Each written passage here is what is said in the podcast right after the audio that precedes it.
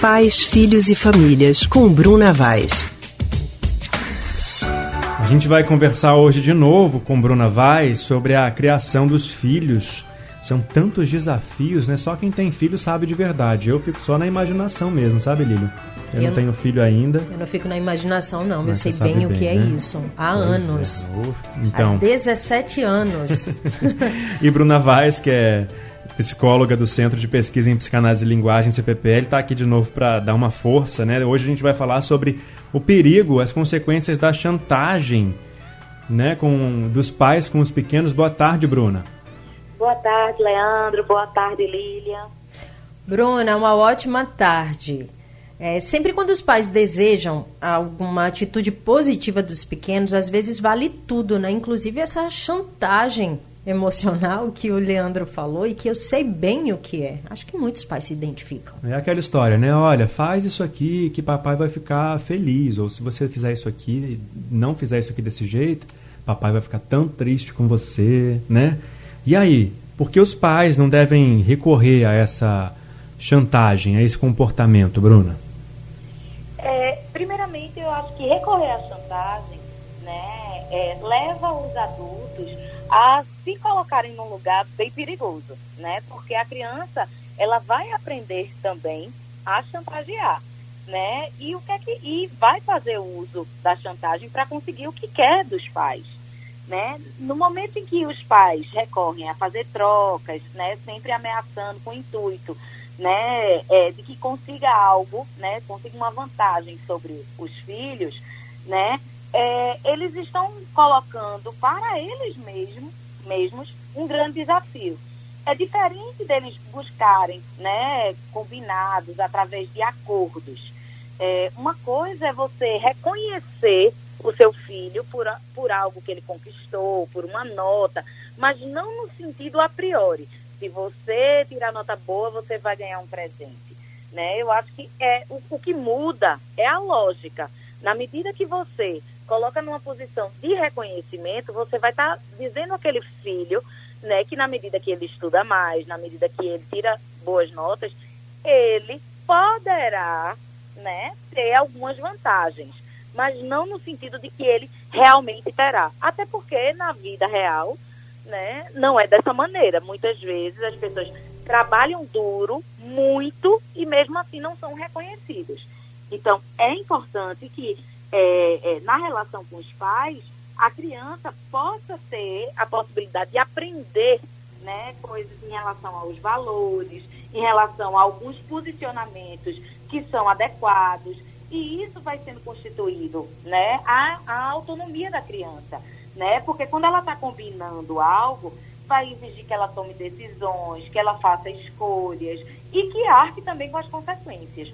Mas quando você, né, é, coloca só essa, essa via da chantagem, é como se fosse algo tão direto que ela não tem, ela não cria essas possibilidades de escolha, de decisões, né, de pensar sobre as possíveis consequências.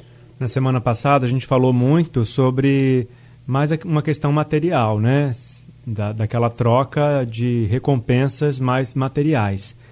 Dessa vez existe uma relação mais emocional na chantagem, né, Bruna? É, essa frase, né, que as crianças né? ouvem: se você não fizer, mamãe vai ficar triste com você. E isso também tem um peso grande, Sim. né, na cabecinha da criança. Exato, como se, né, a criança fosse a única responsável, né, pela mudança de afeto do pai ou da mãe.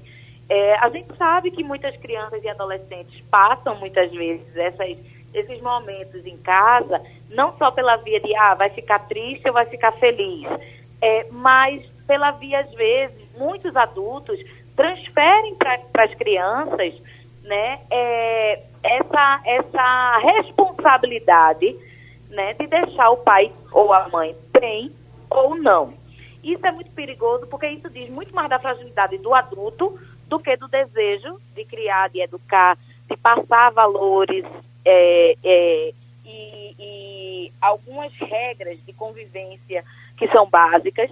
Né? Então, a criança vai aprender também a chantagear emocionalmente as pessoas, por exemplo, na escola, futuramente no seu ambiente de trabalho.